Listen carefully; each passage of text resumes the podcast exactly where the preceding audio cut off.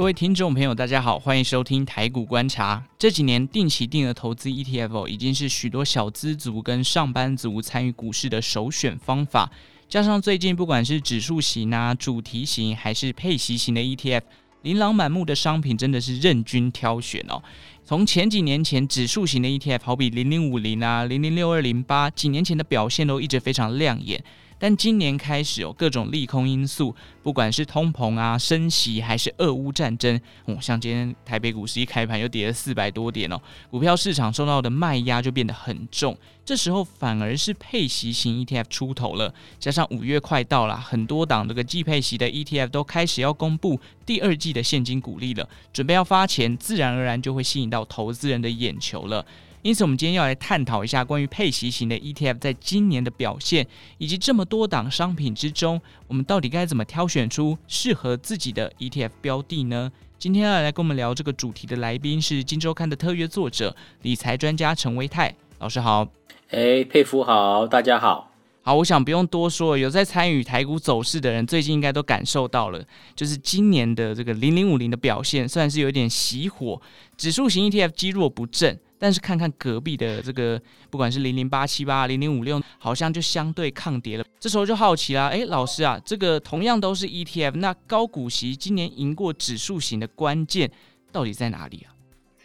呃，好，其实在今年跟去年，我们发现到在 ETF 的一个报酬率啊，有出现这个十年河东、十年河西的一个变化。就如同刚刚沛甫所说的，今年其实在高股息 ETF 的表现上面，其实相对的比较强势。那我个人认，我个人认为说，这个跟整个大盘的一个位置有很大的关系。怎么说呢？因为我们看到在最近的我们台北股市是从二零二零年的三月份，当时的低点在八五二三，一路涨到了。呃，今年的一个高点一八六一九，就是来到一万八千六百一十九点，当时的一个时间点是落在今年的一月份，所以换句话说，这个足足涨涨了将近有快要两年的一个时间，然后这两年时间呢，涨了一万零九一万零九十六点，换句话说呢，在呃现阶段台北股市处于一个就是历史的一个相对高档的一个位置，再加上最近的包括像是升息。或者是俄乌战争等等的一些不确定因素的一个发生，造成的行情往下做修正，所以这使得在这个高股息 ETF，因为他们有高配息的成分股，所以在这个殖利率相对偏高的一个情况之下，呃，有这种所谓的下档的一个支撑跟保护。那相较于其他的一般我们所谓的主题式 ETF，或者是一般指数型的 ETF 来看。因为他们其实成分股里面呢，不一定都是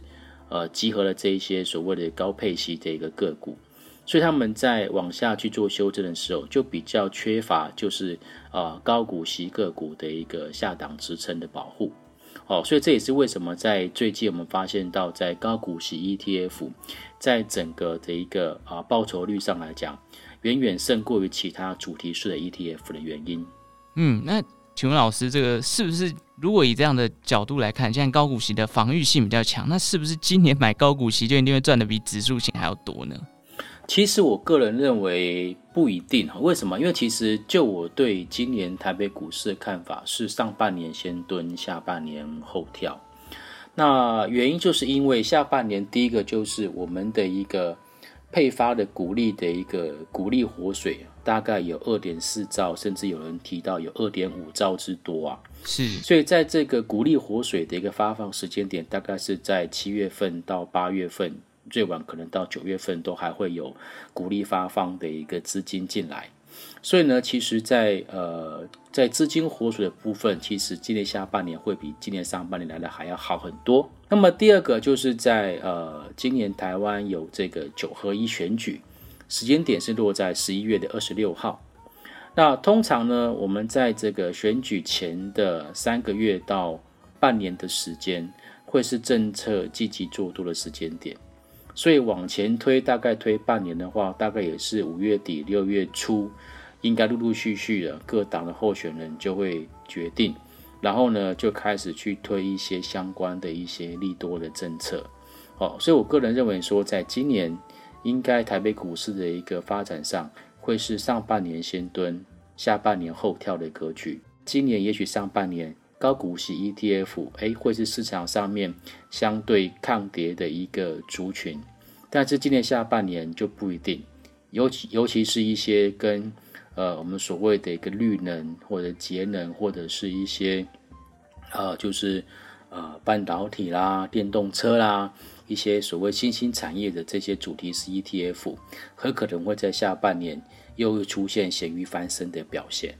听到老师这样讲，应该就是今年上半年这个。哦，在产业啊，整个股票开始下修的情况下，高股息展现了它的防御性。但下半年因为遇到今年是这个九合一选举年嘛，那在选举年通常股市的表现哦不会太差，所以下一题我原本要问的是，诶，要不要把资金比例转往配息型的 ETF？看起来老师的想法是，其实下半年反而可以注意一些这个主题型或是指数型的商品哦。好，今天前面有提到，就是现在的 ETF 算是百家争鸣啊，而且每一档都各有自己的特色，有的是这种季配息啊，有的半年配，有的年配等等。那么在挑选 ETF 上面，我们除了看殖利率跟配息的频率之外，老师会建议我们这个投资人啊，还可以用什么样角度来挑选 ETF 呢？好。我认为这个问题问得非常好，因为其实包括我的亲戚或者我的朋友，很多人对于买 ETF 的时候，都是只有听到就是呃市场上面的一些广告，然后他们都会特别提到这个是双月配，我这个是年配，我这个是季配，我这个是半年配等等哈，大家都只会注意到这件事情。当然这些是要注意没有错，可是我常常面临到的问题就是。有些朋友他可能手上有三四档的 ETF，可是呢，这些 ETF 他们的成分股其实非常的重叠性很高，哦，所以就可能说，呃，可能大家都有台积电，可能大家呃都有台塑集团，可能大家都有中华电信。OK，好，那如果说我们回到购买 ETF 的一个初衷的话，我们是应该是希望借由 ETF 它分散。投资的一个优势，达到我们风险趋避的一个目标。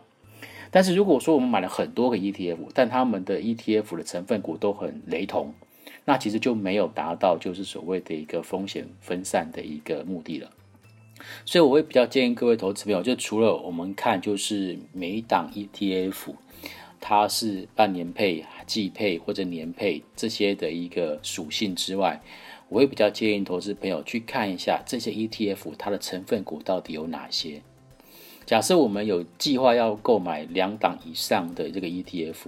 最好这两档以上的 ETF 它们彼此的一个成分股重叠性不要太高，否则你就去买个股就好啦，对不对？哦，所以我觉得各位投资朋友应该要去花一点时间去看看。哦，现在这些 ETF 它的成分股有哪些？那这些成分股呢，基本上在呃投信公司他们的官网应该都可以查得到，他们基本上都会公告前十名的啊、主要的一个持股，那大家可以去里面看看，哎，到底这些他手中所持有的这些的一个成分股，是不是投资人也认同这些的个股？它后面会有一些。长线或者是波段上面的一个产业趋势跟发展，是，所以其实听起来挑选你要去看它的组成啊，它的持股的成分，如果成分差其实不大，那不如把同一笔资金集中在某一档 ETF，那可能报酬看起来就会比较漂亮。没错，OK，好，所以我们今天也挑了几档这个市值比较大的高股息来跟老师请教一下，做一个分析哦。分别是零零五六哦，零零八七八跟以及这个最近非常红的这个零零九零零啊，上礼拜才做了一个大换股大换血，就从前面刚刚提到的成分股这件事情来做一个分析好了。老师啊，他们分别有什么不同呢？好，呃，零零五六就是大家常常讲到，就是元大台湾高股息。哦，那么它在最近的一个价格大概是在三十二块钱上下，OK，它每年的配息大概就是在一点八块钱左右。哦，那么它主要的一个成分股基本上相对比较分散，它前三大的一个持股分别是二六零三的长荣、二三四七的联强，还有一一零二的雅尼。那这档 ETF 它是属于就是年配息的一个一个 ETF。好，那跟呃您所提到的，包括像是零零八七八，零零八七八呢，它是属于就是季配息这个 ETF，但是它呢，它这个过去四季所配发出来的这个股息的合计是零点九元。那相较于它现在的价格，当然也就比较低，现在是十八点九元。好，所以到这边为止，我先跟大家做一个简单的提示，就是，呃，这些 ETF 的股价哈，基本上还是会跟他们的所配发出来的股息有很大的一个关系。你配发出来的股息多，基本上它的一个合理的一个报价也就会比较高一点点。然后零零八七八，呃，它的主要的成分股前三名是二三四七的联强、二三零一的光宝跟二三五七的华硕，所以可以发现到在零零八七八，呃，这档高股息 ETF，它的这个主要的一个成分股啊，其实比较 focus 在就是呃电子族群的一个部分。那至于说零零九零零的部分呢，因为它呃。它在去年的十二月十四号才成立，那它是属于季配型，但目前要配齐多少，它还没有正式的公告哈。那我观察到它现在的一个股价表现，大概十四块钱、十五块钱左右哈。那如果说按照刚刚的这个零零八七八的配息的一个状况来看的话，我个人推估它呃全年所配发的股息大概不会超过一块钱。然后它的一个主要成分股前三名是开发金二八八三，然后呢是二三五七的华硕，还有一三零三的一个南洋。好，所以我我个人比较感受到也比较明显，就是说现阶段这些所谓的一个季配的这些的一个这个 ETF，似乎他们的股价或者说入手价格似乎是比较便宜一点点。因为其实假设你一块钱分成四四季来配，你平均每一季它就拿到零点二五而已。那你只拿到零点二五，然后你要承担三四十块的一个这个股价，事实上其实有一点点不符合我们所谓的比例原则，或者是说这个殖利率可能在在季节上来讲，它像是相对比较低，好，所以它的一个入手价可能就会比较低一点点。那对于一般投资朋友来讲，我个人其实认为说。呃，季配或者是年配，这基本上我们可以用不同的比例来去做一个持股。简单讲就是，如果说诶，我们有一些就是正常的生活上面的一个开支，哦，那可能就会选选择就是用季配的一个方式的 EPF。但如果说我们会有一笔大额的资金是要去做那种就是呃找到好买点要投入的这种。我个人会比较倾向于说是选取半年配或者是年配相关 ETF，因为这种呢半年配跟一年配 ETF 啊，他们的一个这个股价的一个波动性可能会比就是每一季配的这种 ETF 还来得大。那这种一旦我们抓到它大量下跌的一个低点的时候去做买进，很可能呢我们有办法赚到价差，也甚至还可以多赚一它的一个股息。好，所以我认为说这些的 ETF，不管是季配，或者是双月配，或者是半年配，或者年配，我觉得投资朋友都可以按照自己的属性自行去做个搭配。好，其实听起来。在挑选上面，第一个看完成分股之后，你会发现，像是刚刚提到零零八七八比较 focus 在电子族群上面哦，所以每一档它都会有这个不同的持股成分。所以提醒投资人，如果对于这一档 ETF 有兴趣的话，欢迎到就是发行这档 ETF 的投信公司的网站上，先去了解一下它所谓的持股。然后再来怎么挑选呢？哦，像老师刚刚讲到的，会依照自己这个投资人的呃这个资金的需求。如果你是要长期投资，不是每个月都可能需要一点资金来做生活开销的话，可以选择这个配息频率比较长一点的，譬如说半年配或者是年配的零零五六等等。那如果你这个资金需求比较急啊，可以选择季配或者是甚至两个月配一次的这种 ETF 来做一个参考。好，那最后呢，当然。选好这个标的之后，大家都会问说：“诶，那那什么时候会是比较好的买点？”老师啊，这个投资人可以运用什么样的指标来进场这个相关的 ETF 呢？嗯，好，其实我觉得这个问题哦问得非常的好，但是也问得非常的大，因为不同的 ETF，他们当时所成立的一个标的或者是目的都不太一样。如果是一些所谓的主题式 ETF 的话，他们可能呃，都 focus 在那一项主题相关的一个个股，例如说半导体或者是五 G，然后或者是像是这个呃电动车等等的，所以这些就比较看在那个产业在当时是不是有一些就是呃比较好的一个转机跟发展。但如果说我们回到就是高股息 ETF 的部分，这可以算是我个人的一个经验。呃，通常高股息 ETF 我们知道。它主要成分股都是一些就是所谓的一个高配息的一个个股。那高配息的个股啊，其实说真的，你要它股价出现连续性的下跌，基本上几率是不高的。所以通常碰到这种高股息 ETF 的操作方式，就是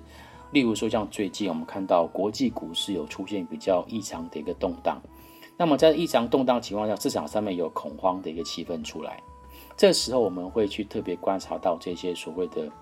高股息 ETF，因为他们也只有在这个时间点，他们股价比较容易会出现修正。所以在高股息 ETF 的部分来讲，我个人觉得其实出手点不会很频繁，但是呢，一碰到就市场上面有类似最近这种所谓恐慌性卖压，不管是前年的这个呃 COVID-19 的一个爆发，或者俄乌战争的爆发等等这些。我个人认为比较不属于就是经济面相关的一个利空因素所造成的下跌，其实都是在高股息 ETF 进场的好时机。嗯，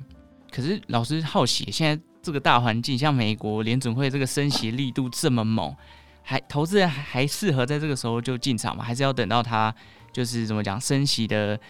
态势已经逐渐的已经已经执行了，再来进行进场呢？其实升息的这个。讯息并不是新鲜的话题，它其实早一直在市场上面去做一个流窜，所以呢，在市场上面比较担心的是，呃，事前没有想象到的利空，才会造成比较大的一个困扰。那现在其实我相信有在呃投资的一个朋友，大概都知道，就是五月五号联准会下一次的一个开会，很有可能会提出要再升息两码的一个讯息，所以呢。反而到真正五月五号的时候，那么这时候它的这个利空的一个消息很可能会钝化，甚至确定一旦升息两码，搞不好还有利空出尽的一个反应。所以我觉得在已经知道确定了这些所谓的升息利空的一个情况之下，投资朋友不需要太过度的一个恐慌，因为升息循环呢，它毕竟会持续。呃，五次到六次，甚至可能到七次这么多，所以它是一个持续性会发生的事情。只有短时间之内，一开始大家会觉得很像很恐慌，但是后来慢慢慢慢就会回归到我们所谓的产业基本面。所以这时候选择就是高股息的 ETF，尤其是这一些呃成分股，它是过去两年、三年甚至五年，它们的配息都相对稳定，这些个股。然后这些个股所组成的 ETF，其实都是可以优先去做选择的标的哦。所以其实对于市场利空因素，反而反应过后，你可以再多留意就对了。是。如果以这个技术指标，譬如说大家很喜欢说 KD 二十以下买零零五零，那有没有类似什么相关的指标是可以来参考购买高股息进场的呢？其实对我个人来讲，我不太用这种所谓的技术指标来去做 ETF 进场的依据。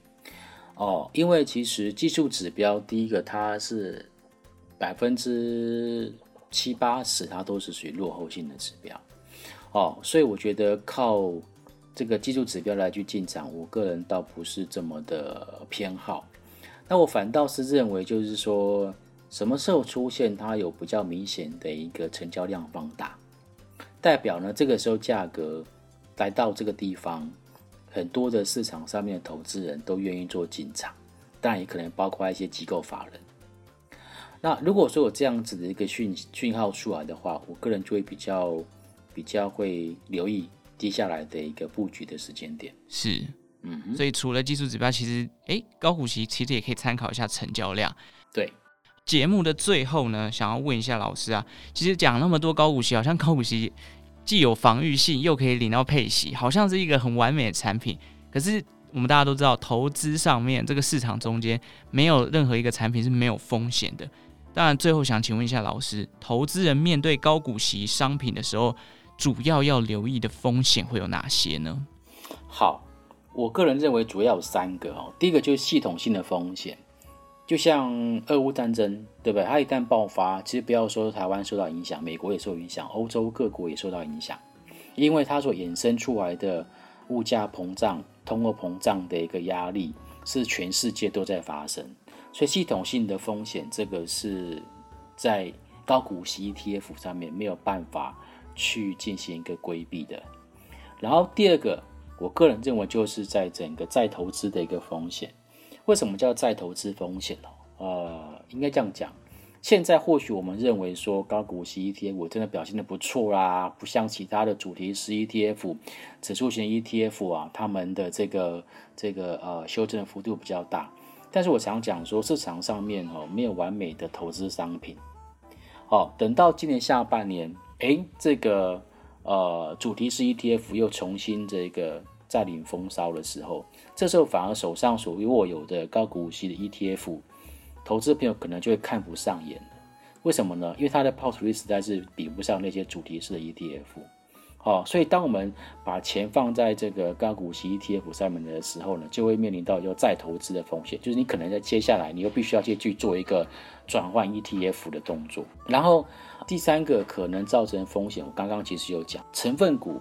重叠性太高的一个问题，因为事实上我们观察到，在刚刚所谓的不管是那四家比较人气的 ETF，或者是我统计总共有八家这些跟这个呃高股息或者是收益相关的 ETF 来看，其实有很大的一个比重都是落在就是金融跟传产的一个部分。换句话说，他们的这个呃成分股呢重叠性很高。那么在重叠性很高的情况下，就很有可能会发生就是重复投资的一个风险。我想这都是属于高股息 ETF，唯泰老师认为有三个必须要特别去做留意的一个风险了。是，好，第一我们再帮大家复习一下系统性风险，战争爆发的时候可能就是逃都逃不了了。第二个就是再投资的风险了。那如果今天像是高股息 ETF，相对于在今天牛市的情况下，主题型 ETF 比较会跑的时候，你可能会有需要换股的一个状况。第三个就是成分股重叠性太高的问题，譬如说大部分的这个高股息啊，它都集中在金融股啊、传产股，那可能你在买一大堆高股息的时候，你就会买到重复性的标的。那当这些标的的表现可能稍微比较差了一点的时候，整个高股息相关的商品啊、ETF 都会下跌。这可能是我们投资人在投资高股息 ETF 的时候可能会面临到的三个大的风险哦。好的，那以上就是今天针对高股息 ETF 的分析啦，希望对于投资人有所帮助。毕竟最近这个盘势非常的不稳，很多人就把资金流入到这些呃殖利率配的比较高啊，或者是比较有防御性的题材的个股跟厂商品上面了。那未来大家在看 ETF 的时候，除了名称上面看到有高股息之外，哦，不要一窝蜂就进去追。第一个一定要记得去看一下它的持股成分里面有哪些，更重要的还有留意它的内涵啦，不要因为名称看起来很吸引人哦，就贸然买进哦。好啦，最后就祝大家投资顺利哦。如果喜欢台股观察节目呢，也欢迎订阅金州大耳朵的频道，同时给予我们五星的评分跟评论。感谢大家今天的收听，那我们就下次再见喽，拜拜。谢谢大家，拜拜。